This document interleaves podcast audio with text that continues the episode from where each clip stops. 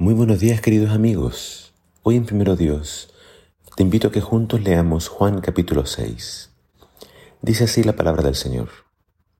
Les digo la verdad, todo el que cree tiene vida eterna. Sí, yo soy el pan de vida. Sus antepasados comieron maná en el desierto, pero todos murieron. Sin embargo, el que coma el pan del cielo nunca morirá. Yo soy el pan vivo que descendió del cielo. Todo el que coma de este pan vivirá para siempre. Y este pan que ofreceré para que el mundo viva es mi carne.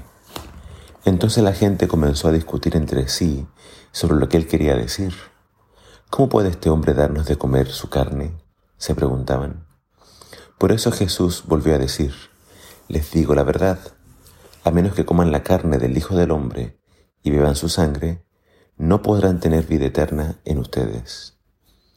Pero todo el que coma mi carne y beba mi sangre tendrá vida eterna, y yo lo resucitaré en el día final. Pues mi carne es verdadera comida, y mi sangre es verdadera bebida. Todo el que come mi carne y bebe mi sangre permanece en mí y yo en él.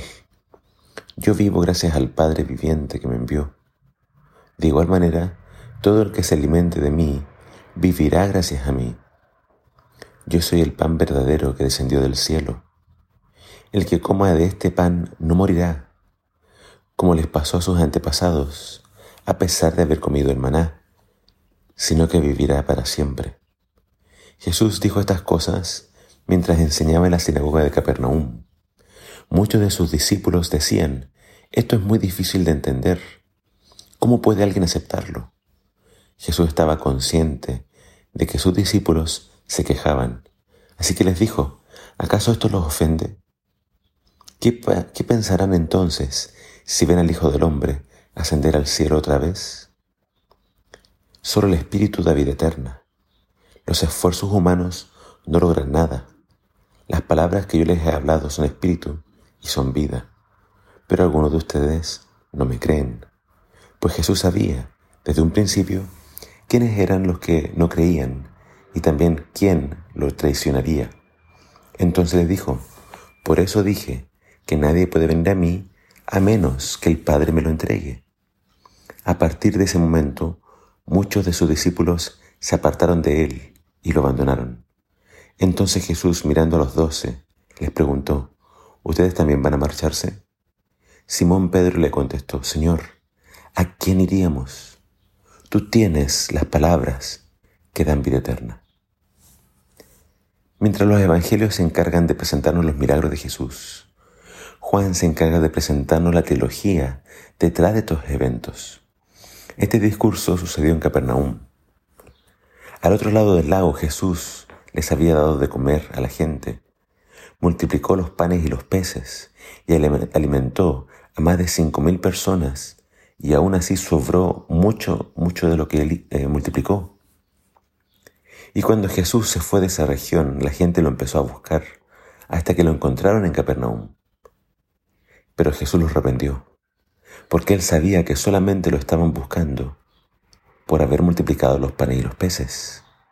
Es decir, solo les interesaba que Jesús satisfaciera sus necesidades temporales. Solo seguían a Jesús para recibir algo de él. Hasta lo querían hacer rey a la fuerza. Pero aún no creían en Él.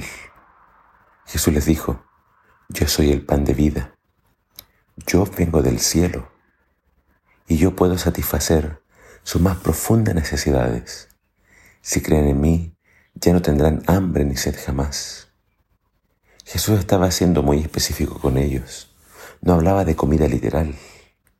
Sus padres habían comido el maná, pero murieron. Si ustedes comen de mí, no morirán. Jesús le estaba declarando su origen celestial y les está hablando de la vida eterna. Jesús es superior a Moisés. Jesús es superior al maná. Jesús puede dar vida eterna. ¿Qué espera Él de nosotros? Que creamos en Él, que nos arrepintamos de nuestros motivos egoístas y que aceptemos la voluntad de Dios para nuestras vidas. Jesús no solo multiplicó los panes y los peces, Jesús vino a morir por nuestros pecados. Debemos aceptar el sacrificio que hizo en nuestro lugar.